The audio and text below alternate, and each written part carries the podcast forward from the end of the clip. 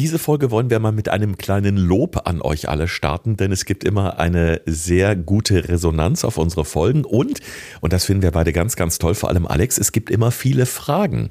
Und wir haben in einen der letzten Podcasts schon mal das Thema Insulinresistenz angeschnitten, sag ich mal.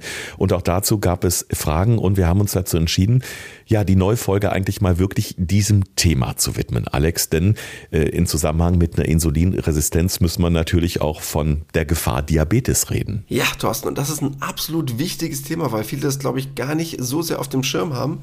Denn wenn wir mal überlegen, dass jeder zehnte Deutsche schon Diabetes hat, aktuell, und dass pro Jahr wirklich 500.000 Menschen die Diagnose Diabetes bekommen, ist das, glaube ich, äh, die Volkskrankheit Nummer eins, die wir uns mal wirklich genau anschauen müssen. Und die Insulinresistenz ist der entscheidende Schritt davor und der wirklich alles andere Nachfolgende verursachen kann. Und deshalb ist es ein unglaublich wichtiges Thema. Gesund gefragt. Fünf Tipps für deine Gesundheit. Mit TV-Reporter Thorsten Slegers und Personal Trainer Alexander Nikolai. Damit ganz herzlich willkommen zu einer neuen Folge von Gesund gefragt in Kooperation mit unserem Partner, dem Klinikum Niederrhein, an insgesamt fünf Standorten vertreten in Nordrhein-Westfalen, also fünf Krankenhäuser beziehungsweise Fachkliniken mit einer riesengroßen Expertise. Und das Schöne ist ja, dass wir uns hier im Podcast ja sozusagen gegenseitig ein wenig befruchten, was die Informationen rund um die Medizin und auch die Ernährung angeht. Und wir freuen uns auch immer mal wieder Ärztinnen und Ärzte als Special Guest hier in unseren Folgen zu haben. Alle Infos zum Partner, unserem evangelischen Klinikum und den umliegenden Kliniken gibt es übrigens auch in den Show Notes zu dieser Episode. Das heißt, wenn ihr gerade über Apple hört oder Spotify, einfach mal nach unten scrollen und anklicken. Ja, Alex, du hörst es schon, so ganz fit ist meine Stimme immer noch nicht, aber egal. Es geht nicht um meine Stimme, sondern um ein unglaublich wichtiges Thema, die Insulinresistenz. Alle Zellen in unserem Körper, die benötigen ja Insulin, um den Zucker in der Nahrung, also die Glucose aufzunehmen. Aber was genau ist das? die Resistenz? Ja, das ist erstmal ganz wichtig im Vorhinein zu klären, denn Insulin hat ja wirklich eine wichtige Wirkung. Du hast ja gerade eben schon mal so ein bisschen das Thema angeschnitten. Und eine Insulinresistenz entsteht erst dann, wenn dieses Blutzucker senkende Hormon Insulin, das ist ja die wirkliche Aufgabe davon, weniger als erwartet wirkt. Das heißt, das ist in dem Sinne keine unheilbare Krankheit. Es hat eine gewisse genetische Komponente, aber auch kein klassischer Gendefekt, sondern es ist eigentlich erstmal eine normale Form des Verteidigungsmechanismus des Körpers, um sich gegen zu viel Zucker zu wehren. Das ist quasi erstmal dieser entscheidende Punkt, das ist Insulinresistenz, wenn dieses Hormon Insulin weniger als erwartet wirkt. Deshalb ist es auch in der Bezeichnung so etwas wie Prädiabetes, wie man es auch nennt.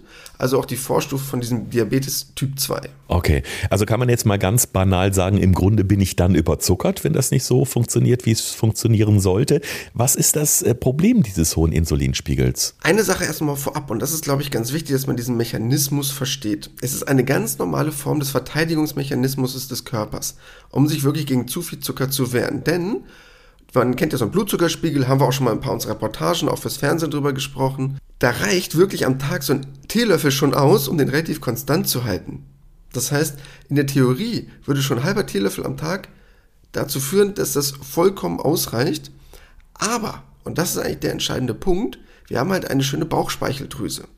Und die ist halt in der Lage, mit der erhöhten Ausschüttung von Insulin diesen überschüssigen Zucker, den ich vielleicht zu viel in meinen Körper aufgenommen habe, abzubauen aber er wandelt das natürlich dann in Glykogen bzw. Fett um. Das ist erstmal der grundlegende Mechanismus. Jetzt zum zweiten Punkt, den du gerade eben angesprochen hattest. Was ist das Problem von einem zu hohen Insulinspiegel? Und das möchte ich wirklich mal, das ist jetzt vielleicht ein Monolog von acht Minuten, nein, so wird es nicht, aber diesen Teufelskreis, der dadurch entsteht oder dieser Entwicklung mal so ein kleines bisschen davon darstellen. Was passiert? Wenn ich einen zu hohen, dauerhaft erhöhten Insulinspiegel habe, entwickelt sich eine Form von Nährstoffmangel, weil eine Insulinresistenz die Nährstoffversorgung der Zellen hemmt. Erstes großes Problem. Das heißt, die Speicherung von Zucker wird gestört, die Leber wird dadurch leider auch insulinresistent.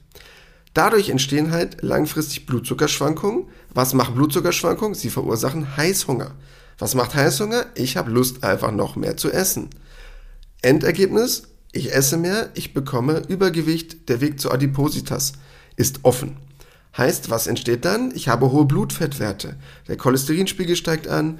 Es kann dazu führen, dass eine Arteriosklerose entsteht, also diese kleinen Entzündungen in den Arterien, die alles zumachen. Am Ende steigt der Blutdruck und die Gefahr für Schlaganfall, Herzinfarkt steigt. Das ist jetzt mal diese ganze Kaskade von oben bis nach unten durchgekaut, was dazu führt, wenn du zu viel Zucker isst. Das klingt jetzt voll fies, was ich erzählt habe, aber so funktioniert es halt leider im Körper und das ist nur eine Frage der Zeit. Und da ist es halt ganz entscheidend, dem rechtzeitig entgegenzuwirken, bevor es zu spät ist. Weil Diabetes in diesen Vorstufen, also eine gewisse Form von Insulinresistenz, Prädiabetes, wie auch immer wir es nennen wollen, kann ich komplett entgegenwirken. Habe ich erstmal die Diagnose von einem ausgeprägten Diabetes Typ 2, ist es schön, wenn ich mich noch gesund ernähre, aber dann wohne ich leider beim Doc. Und dann muss ich leider wirklich anfangen zu spritzen, was auch immer zu machen, um dann auch dem entgegenzuwirken. Und so weit wollen wir es erst gar nicht kommen lassen. Puh, also ich bin auch gerade ganz nachdenklich geworden und habe so ja mal alles äh, durchgerattert in meinem Kopf, was ich heute so gegessen habe, auch was ich ungesundes gegessen habe. Und ich glaube, das muss man sich einfach viel, viel bewusster machen, was man auch mit dem kleinen Snack zwischendurch beim Tanken, dem Schokoriegel oder so, einfach auch im Körper anrichten kann und sollte sich wirklich fragen, ist das jetzt nötig oder esse ich vielleicht lieber einen Apfel oder eine Banane im Zweifel. In Vorbereitung auf die heutige Folge habe ich auch gelesen, Alex, dass die Symptome einer Insulinresistenz nicht ohne weiteres auszumachen sind. Ja, wie kann ich denn trotzdem herausfinden, ob ich überhaupt betroffen bin? Ja, bei den Symptomen ist es relativ schwer wirklich einzuordnen. Das heißt, wenn man wirklich so ein Unruhegefühl hat, häufig zittrigere Hände, Müdigkeit, Schwächegefühl, generell auch zum Beispiel Kreislaufprobleme, Schwindel, Herzrasen, Übelkeit. Also ihr hört schon, das sind Sachen, die sind halt relativ diffus. Das ist jetzt nicht das eine Merkmal, um es mal so zu sagen. Das heißt wirklich eher so ein Gefühl von, ja, ich sag's mal ganz banal, von Schwäche, Kreislaufproblemen, Schwindel, Übelkeit, das Gefühl von allgemeiner Abgeschlagenheit, das ist eigentlich all das, was damit einhergeht, aber es gibt nicht das eine klassische Symptom. Deshalb muss man auch schon ein bisschen hellhörig sein, was das Thema angeht. Ja. Muss ich da verschiedene Untersuchungen beim Arzt machen erstmal? Also würdest du das anraten, wenn man so ja den Verdacht hat und was würde der Arzt in dem Fall denn machen, um das herauszufinden? Ja, was da wirklich wichtig ist, wenn man da den Verdacht hat, dass man sich damit wirklich mal auseinandersetzt. Das heißt, es gibt eine gewisse genetische Komponente, die der Arzt abfragt. Das heißt, ob es eine Typ 2 Diabetes in der Familie gibt, Eltern, Geschwister, Geschwister, was auch immer. Dann wird natürlich der Blutzuckerspiegel gemessen. Man kann das ja auch untersuchen, wie der Körper auf Blutzucker reagiert. Da gibt es so gewisse Tests, mit denen man das feststellen kann. Dann geht es natürlich darum, ob es gewisse äh, Veranlagungen gibt. Einmal was die Genetik angeht, wie das Fettverteilungsmuster ist, aber auch zum Beispiel zu viel Bauchfett, haben wir auch schon mal drüber gesprochen, dass das dafür entscheidend ist. Und dann kann man natürlich gewisse Punkte messen. Das heißt, ob man wie der LDL-Spiegel ähm, ist, ob der erniedrigt ist, ob die Werte für Triglyceride im Blut erhöht sind, allgemein Bluthochdruck. Also man kann schon gewisse Risikofaktoren ganz gut rausfinden vom ähm, Arzt und dann halt wirklich auch herausfinden lassen, ob man dazu neigt oder eventuell schon eine Diabetes hat. Mhm. Was würdest du sagen, sind so die bedenklichsten Risikofaktoren, die uns so im Alltag begegnen, die wir aber selbst vielleicht gar nicht als so großes Risiko einschätzen? Also es gibt ein paar, die glaube ich erstmal sehr, sehr einfach sind, weil man wirklich auch weiß, dass es eine gewisse genetische Komponente gibt. Aber ist mir erstmal ganz wichtig, eure Gene sind nicht alles. Wir hatten schon ein paar super interessante Podcast-Folgen, wo ich auch gesagt habe, die Gene sind nur eure Veranlagung, ihr könnt aber daraus alles machen. Und das ist mir ganz wichtig. Darauf sollte man sich nicht ausruhen oder noch schlimmer das als Ausrede benutzen. Ach ja, mein Vater hat das, mein Bruder auch, deshalb kriege ich das auch. Nee, ganz ehrlich, man kann das immer sehr, sehr gut beeinflussen. Dann natürlich hausgemacht Übergewicht. Umso übergewichtiger ich bin, umso eher ist auch eine gewisse Neigung zur Diabetes da. Dann natürlich grundsätzlich unsere Ernährung, da kommen wir gleich noch ein bisschen genauer zu, wie die Ernährung aussehen muss, weil ich kann ja theoretisch ja dieselbe Kalorienmenge essen, aber die in gut oder in schlecht. Kennen wir ja schon so aus ein, zwei Podcast-Folgen, die wir mal gesprochen haben. Aber es gibt auch zum Beispiel andere Faktoren, wie zum Beispiel der regelmäßige Schlaf, genügend Kontakt zur Sonne. Also es gibt halt auch wirklich Sachen, ein gewisses gesundes Level an Stress, was man einhalten sollte, was den Insulinspiegel negativ beeinflussen kann, wo vielleicht viele nicht dran denken. Jetzt wollen wir hier im Podcast natürlich nicht nur schwarz malen äh, und wir würden das Thema ja auch nicht machen, ganz ehrlich, wenn es nicht die Möglichkeit gäbe, das Ganze ja positiv zu beeinflussen, etwas dagegen zu tun. Und da kommt natürlich die gezielte Ernährung ins Spiel. Wie sollte die aussehen, um da wirklich gut äh, präventiv unterwegs zu sein? Also wenn wir darüber reden, dass Insulin ja einen Einfluss hat bezüglich unseres Blutzuckerspiegels ist das natürlich absolut im Fokus. Heißt, was verändert den Blutzuckerspiegel? Zucker. Zucker und natürlich auch stark verarbeitete Nahrungsmittel. Heißt, alles, was in diese Richtung geht, einmal allgemein. Zucker, glaube ich, brauchen wir nicht drüber reden. Alle Formen von Süßigkeiten, wo Zucker zusätzlich noch drin ist oder wo es zugesetzt wird. Stark verarbeitete Nahrungsmittel. Also man muss halt da auch so ein bisschen drauf achten, ob man da das helle Toastbrot isst, was wir schon mal besprochen hatten, die hellen Nudeln, die da auch sehr nah an Zucker sozusagen sind, auch wenn es Kohlenhydrate sind, aber ist ja auch nur eine Form von Zucker. Das, was wirklich wichtig ist, dass ich auf die Kohlenhydrate setze, die Insulin reduzieren können. Und diese Form von Kohlenhydraten, das ist halt der Part, der mir ganz wichtig ist, das sind Ballaststoffe. Denn die sind ja in einer gewissen Form und Weise unverdaulich und die werden wirklich von unseren Darmbakterien zu kurzkettigen Fettsäuren umgewandelt. Und das ist eigentlich der entscheidende Aspekt. Weil diese kurzkettigen Fettsäuren, jetzt denkt man erstmal, Alex, was habe ich denn davon, von diesem Kram? Die Vorteile von diesen kurzkettigen Fettsäuren sind, dass sie eine Insulinresistenz durch die Reduktion von Insulin verbessern können. Das heißt, die reduzieren Entzündungen, senken das Darmkrebsrisiko, schützen die Nervenzellen im Darm, schützen auch das Gehirn vor oxidativen Schäden. Also das ist wirklich ein ganz entscheidender Aspekt. Und zusätzlich zu diesen Ballaststoffen, die ich zu mir nehmen sollte, muss ich natürlich auf eine wirklich ausreichend große Menge von Gemüse achten, Salat achten, weil die dafür sorgen, einmal natürlich überhaupt diese Ballaststoffe meinem Körper zuzuführen, aber halt auch viel Kalium und Magnesium enthalten. Und Kalium ist zum Beispiel auch ein ganz wichtiger Aspekt, weil das hilft halt dabei, Zucker besser zu verstoffwechseln, Insulinspiegel zu senken und wirklich diese, das Gegenteil von Insulinresistenz wäre quasi Insulinsensitivität, also möglichst gut auf Insulin zu reagieren, positiv zu beeinflussen. Mhm. Spielt es denn eine Rolle, wie oft ich am Tag esse? Es gibt ja immer mal wieder die Diskussion, dass es heißt dreimal, also Frühstück, Mittagessen, Abendessen, ganz klassisch. Die anderen sagen lieber fünfmal kleine Mahlzeiten oder machen dieses intermittierende Fasten. Äh, Gibt es da irgendwie Einschränkungen oder Empfehlungen? Ja, worauf man wirklich achten sollte, auf gewisse Essenspausen. Also nicht den ganzen Tag durchsnacken. Das heißt, was ich da dabei zum Beispiel ganz gut finde, so intermittierendes Fasten. Wirklich eine ganz gute Idee, dass der Körper eine gewisse Pause bekommt, wo die Zellen wirklich entleert werden. Wo sie wirklich mal ihre eigenen Aufräumprozesse in Gang bringen können. Deshalb wäre das etwas, was ich da wirklich favorisieren würde, darauf ausreichend zu achten. Natürlich soll man sich ausreichend ernähren. Und natürlich müssen, wenn man erstmal im Stadium des Diabetikers ist, sehr stark darauf achten, wie man sich ernährt, dass man da nicht unterzuckert. Aber jetzt in diesen Bereichen, wo wir uns jetzt noch bewegen, in diesem präventiven Charakter, da finde ich wirklich das intermittierendes Fasten ein sehr, sehr guter Weg. Welche Rolle spielt die Bewegung oder der Sport? Weil ich kann mir vorstellen, dass ich das dadurch natürlich optimal unterstütze. Ja, es gibt dazu wirklich schon sehr, sehr gute Untersuchungen. Natürlich allgemein wisst ihr durch meinen Job, äh, ich bin ein absoluter Verfechter von körperlicher Aktivität. Und es gibt eigentlich auch keine Erkrankung, bei der körperliche Aktivität schaden würde, um das mal vorwegzustellen. Aber gerade bei diesem Thema, es gibt ganz interessante Untersuchungen, hast du wahrscheinlich auch schon mal gehört, Thorsten, nüchtern Sport zu machen. Also ganz viele sagen ja, das ist die beste Variante, um Gewicht zu reduzieren. Hast du bestimmt auch schon mal gehört, oder? Ähm, weniger. Ich habe auch noch nie nüchtern Sport gemacht. Vielleicht liegt es daran. nee, aber es wird zumindest oft diskutiert, es ist besser, wenn man nüchtern laufen geht, äh, anstatt jetzt vorher was gefrühstückt zu haben, ganz ehrlich, aufs euer Gewicht bezogen ist komplett egal. Es macht gar keinen Unterschied, ob man da jetzt nüchtern laufen geht, ob man die Kalorien vorher oder nachher isst, das ist alles Quatsch und Humbug. Aber was man rausgefunden hat, wenn ich natürlich nüchtern Sport mache, hat das einen sehr, sehr positiven Einfluss auf eine Insulinresistenz.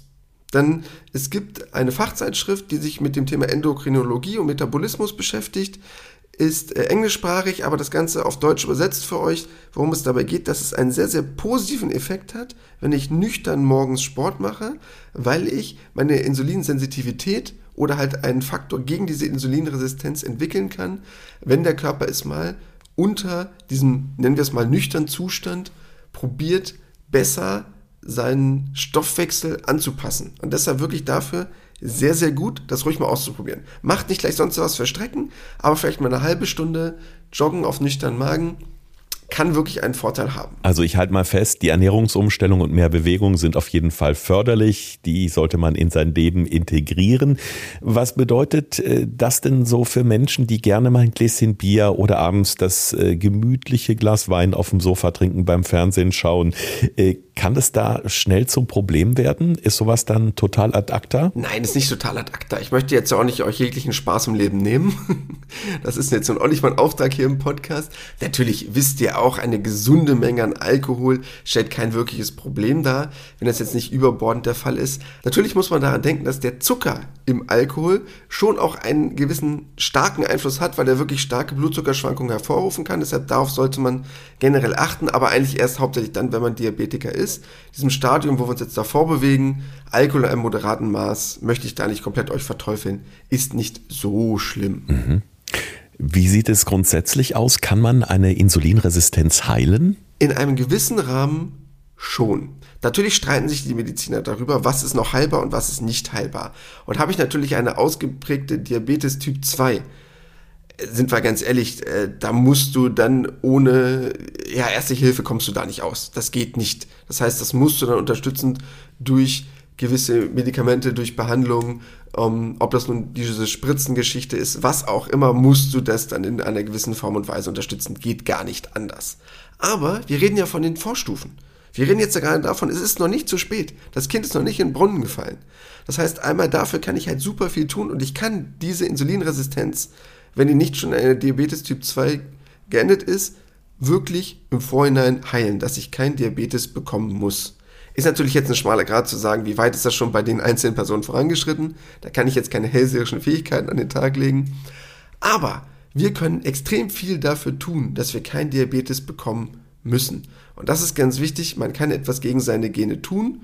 Und das ist ganz entscheidend, weil ganz ehrlich, Diabetes ist ja jetzt nicht nur eine Frage von Genen, sondern das ist ja ein Problem, was wir in unserer Gesellschaft immer mehr ja, erzeugen. Und wenn man sich schaut, wo die Zahlen hingehen, dass wir bald bei 12, 13, 14, 15 Millionen Diabetiker in Deutschland sind, ganz ehrlich, da wird mir echt schlecht, wenn ich an diese Prognosen denke. Wer unseren Podcast regelmäßig hört und hoffentlich abonniert hat, äh, Klammer auf, wenn nicht, dann jetzt bitte sofort machen, Klammer zu, der weiß auch, dass wir immer mal wieder über die sogenannte Mittelmeerdiät beziehungsweise die Mittelmeerernährung reden. Eine Diät ist es in dem Sinn ja nicht. Also die Form der Ernährung, auf die die Menschen im Mittelmeerraum setzen. Und da spielt eben der Fisch eine ganz, ganz große Rolle, weil da eben auch viele Omega-3-Fettsäuren enthalten sind, die ja bekanntlich sehr gesund sind. Hm, welche Rolle spielen die im Zusammenhang mit diesem Thema Insulinresistenz? Ja, ganz wichtiger Aspekt, gerade weil du das Thema Mittelmeerdiät anspricht. Ich weiß, das haben wir schon ganz oft drin gehabt, aber es passt halt leider ganz oft und heute halt wirklich auch wieder weil natürlich diese Omega-3-Fettsäuren sehr, sehr gut sind gegen Entzündungen im Körper. Entzündungen, die im Körper entstehen aufgrund von schlechter Ernährung. Das heißt, ich habe quasi so ein kleines Gegenmittel dafür. Deshalb dafür ganz entscheidend. Und um nochmal zum Mythos aufzuräumen bezüglich Mittelmeerdiät, viele denken halt da, Alex hat doch vorhin gesagt, ich soll nicht so viele Kohlenhydrate, einfache Kohlenhydrate essen und die schaufeln dann den ganzen Tag Pasta und Nudeln in sich rein und ähnliche Geschichten. Äh, das passt doch irgendwie nicht zusammen. Doch, eine Mittelmeerdiät ist gar nicht so kohlenhydratlastig. Wenn man sich die mal anschaut, besteht die meistens nur so zu 40, 45 Prozent aus Kohlenhydraten und unsere deutsche Ernährung zu so 55 Prozent aus Kohlenhydraten. Das heißt, die ist wirklich kohlenhydratärmer als unsere Ernährung und deshalb gerade was dieses Thema Insulinresistenz angeht, sehr, sehr gut, weil sie hat ja auch wirklich viel Gemüse, viel Obst mit beinhaltet, gesunde Fette. Deshalb, was das angeht, wirklich sehr, sehr gut, perfekte Ernährung dafür. Wenn wir uns jetzt mal so den Lebensstil der Deutschen anschauen, der hat sich im Laufe der letzten Jahrzehnte schon eklatant äh, verändert. Ich erinnere mich daran, als ich noch Kind war, zur Grundschule gegangen bin, da war es ein absolutes Highlight, wenn dann abends der Papa oder die Mama gefragt hat, sollen wir uns jetzt mal was aus der Pommesbude holen? Das war ein absolutes Highlight, war dann auch meistens nur am Wochenende mal der Fall, auch nicht jedes Wochenende, also schon was Besonderes. Ansonsten wurde halt das gegessen, was auf den Tisch kam, nämlich selbst und frisch gekocht im besten Fall. Aber heute können wir wirklich an jeder jeder Ecke futtern. Äh, Fast Food hat einen riesigen Stellenwert in unserem Leben bekommen, weil es unkompliziert ist, weil es schnell geht, ob nur die Fertigpizza oder wirklich der Burgerladen an der Ecke. Ja, kann man denn da schon nachvollziehen oder gibt es vielleicht sogar schon Studien, Alex, inwiefern dieses Verhalten in Sachen Ernährung äh, ja so die Zahlen der erkrankten Menschen oder die, was die Insulinresistenz angeht, jetzt beeinflusst hat. Äh, Gibt es da schon Erkenntnisse? Ja, Thorsten, sind wir mal ganz ehrlich, wir sind eigentlich maßgeblich dafür verantwortlich, wie es zu dieser Situation gekommen ist. Wir können uns über viele Sachen der Ernährung beschweren. Wir haben schon über sonst was für Sachen gesprochen mit, ach, da ist Antibiotika in den Lebensmitteln mit drin, hier ist das drin, hier ist das drin. Aber ganz ehrlich, für dieses Thema sind wir vollkommen komplett selber verantwortlich. Und wenn du überlegst, dass früher noch so ein Zuckerkonsum vor 50 Jahren vielleicht bei 20 Kilogramm pro Kopf war, sind wir auf dem Weg mittlerweile zu 40 Kilogramm pro Jahr. Also die doppelte Menge Zucker, die wir verzehren im Vergleich zu vor 50 Jahren. Wenn du überlegst, dass du im Jahr 40 Kilo Zucker isst, boah, was ein Wert. Also, wenn du das mal in den Kopf hochrechnest, was das für dein Blutzuckerspiegel für eine Verantwortung ist, dagegen anzuarbeiten, ist das natürlich ein riesengroßer Punkt. Und wenn du jetzt noch als zweites einmal vorstellst, wir essen jetzt die doppelte Menge Zucker im Vergleich zu vor 50 Jahren, aber ist die Bewegung auch die doppelte geworden? Nee, wahrscheinlich weniger als die Hälfte. Was gab es vor 50 Jahren noch für Jobs? Wenn du überlegst, dass wir heutzutage alle vor dem PC sitzen und ein bisschen auf rumtippern, auf unserem Tablet, Notebook, Laptop, was auch immer. Und früher, wie oft musstest du dich dort bewegen? Erstmal waren die Jobs wesentlich körperlicher, aber auch im Büro gab es ja die Bewegung. Da musstest du auch zum Kollegen hingehen, da gab es keine E-Mails. Da waren alles war wesentlich körperlicher. Und wenn wir es nicht schaffen, diesen Blutzuckerspiegel wegzulassen, weil wir so viel Zucker in uns reinfressen, böse gesagt, und es dann auch noch nicht mal verbrennen durch körperliche Aktivität, dass der Blutzuckerspiegel sofort wieder unten ist, weil wir halt ständig in Bewegung sind, ja, dann brauchen wir uns auch nicht wundern, dass wir leider wirklich ein hausgemachtes Problem haben. Ja, und wenn man sich dann äh, eben nochmal bewusst macht, du hast ja eben selbst gesagt, dass jährlich mehr als eine halbe Million Menschen in Deutschland an Diabetes erkranken, ist natürlich auch klar, ja, wie so die Zahlen in Sachen Insulinresistenz in etwa aussehen. Ja, ein äh, komplexes Thema, ein spannendes Thema, aber auch ein Thema, das, äh, finde ich, wirklich zum Nachdenken anregt über den eigenen Ernährungsalltag. Die wichtigsten Tipps, die haben wir jetzt für euch nochmal zusammengefasst in unseren fünf Tipps für deine Gesundheit. Thorsten fragt, Alexander antwortet. In diesem Podcast erfährst du alles über Ernährung und Fitness. Einfach erklärt und mit konkreten Tipps für deinen Alltag. Tipp Nummer eins und der ist mir erstmal einfach vorweg gesagt, weil das kann man relativ gut beeinflussen, wie ich mich ernähre. Das heißt, dass ich möglichst darauf achte, eine gesunde Form von Essenspausen einzubauen, zwischen den Mahlzeiten, aber auch allgemein einmal eine nächtliche, etwas längere Pause zu haben, wie zum Beispiel das intermittierende Fasten 16.8. Hört euch da ruhig nochmal eine Folge davon an, haben wir nämlich schon mal gehabt. Unserem Podcast ist eine sehr gute Alternative, dass man nicht konstant am Snacken ist, um den Blutzucker eine gewisse Chance zu geben, mit einem Insulinspiegel darauf zu reagieren und so halt weniger die Wahrscheinlichkeit zu haben, eine Insulinresistenz zu entwickeln. Punkt Nummer zwei, was müssen wir wirklich beachten? Und das ist eine der ersten, aber auch entscheidenden Dinge, Zucker. Zucker ist wirklich der Killer, weil der es uns halt wirklich schwer macht. Also Zucker und einfach verarbeitet Kohlenhydrate. Also das helle Toast, die einfachen Brötchen, ähm, die hellen Nudeln, also alles aus diesem Bereich, da muss man wirklich in Maßen drauf achten, weil das ist der erste und einfachste Aspekt, den man berücksichtigen sollte bei seiner Ernährung. Dann Punkt Nummer drei: unschlagbar Ballaststoffe. Reden wir ganz oft drüber, aber gerade was Insulinresistenz angeht, ganz entscheidend, weil sie alle nachfolgenden Probleme, die eventuell mit einer Insulinresistenz einhergehen, abmildern können, beziehungsweise dafür sorgen können, dass erst gar keine Insulinresistenz entsteht. Deshalb ist das Ganz, ganz wichtiger Aspekt, wenn man auf Kohlenhydrate zurückgreift, auf hochwertige, beziehungsweise halt natürlich das Ganze durch Gemüse zu ergänzen, um auf eine gesunde Anzahl an Ballaststoffen zu kommen. Tipp Nummer 4 aus dem Bereich des Sports. Einfach als unterstützender Aspekt gerne einfach mal mit aufgreifen. Nüchtern Sport hat man mittlerweile herausgefunden, dass es positive Effekte haben kann. Nicht gleich zu wild, nicht gleich zu lange, aber probiert es mal aus. Morgens vielleicht eine halbe Stunde, ob es nur das stramme Spazierengehen ist oder gleich das Joggen, überlasse ich erstmal euch, aber eine moderate Belastung mit einzubauen, weil es wirklich einen positiven Einfluss auf eure Insulinsensitivität haben kann. Und als letzter Punkt, der mir einfach auch nochmal ganz wichtig ist zu erwähnen, weil viele das vielleicht so ein bisschen immer unter ferner Liefen betrachten und so ein bisschen stiefmütterlich ansehen es gibt halt auch noch zusätzliche Aspekte und dazu gehört zum Beispiel auch ausreichend Schlaf und wenig Stress. Ich weiß, das klingt immer so banal, aber dieser dauerhafte Stress und schlechter Schlaf oder auch nicht durchgehender Schlaf, es macht einen Unterschied, ob ich im Bett liege oder ob ich auch wirklich schlafe und Tiefschlafphasen habe, macht einen großen Einfluss darauf, weil ich dann Stresshormone freisetze, gerade vor allen Dingen Cortisol. Und Cortisol hat auch nochmal einen großen Einfluss auf euren Insulinspiegel. Und deshalb ganz wichtig, auch Entspannung sorgt dafür, Diabetes vorzubeugen. Das klingt vielleicht erstmal komisch, aber macht wirklich einen entscheidenden Aspekt aus. Und deshalb möchte ich das gerne unbedingt nochmal mit einbauen. Ja, ganz tolle Tipps. Ein abschließender Tipp noch in eigener Sache. Wir haben einen Instagram-Feed, der genauso heißt wie wir, nämlich Podcast Gesund gefragt. Und da habt ihr die Möglichkeit, über den Link in der Bio, wie man so schön sagt, auf ganz viele andere Links zu kommen. Unter anderem findet ihr da den Weg zu unserer Homepage. Ihr findet aber auch den direkten Weg äh, zum Podcast bei Apple und Spotify. Auch in der RTL Musik App, die ja relativ neu ist, sind wir vertreten. Und sogar auf YouTube, also für alle jüngeren Hörerinnen und Hörer, die viel bei YouTube unterwegs sind. Auch da sind wir jetzt ganz neu mit am Start. Empfehlt uns auch gerne weiter.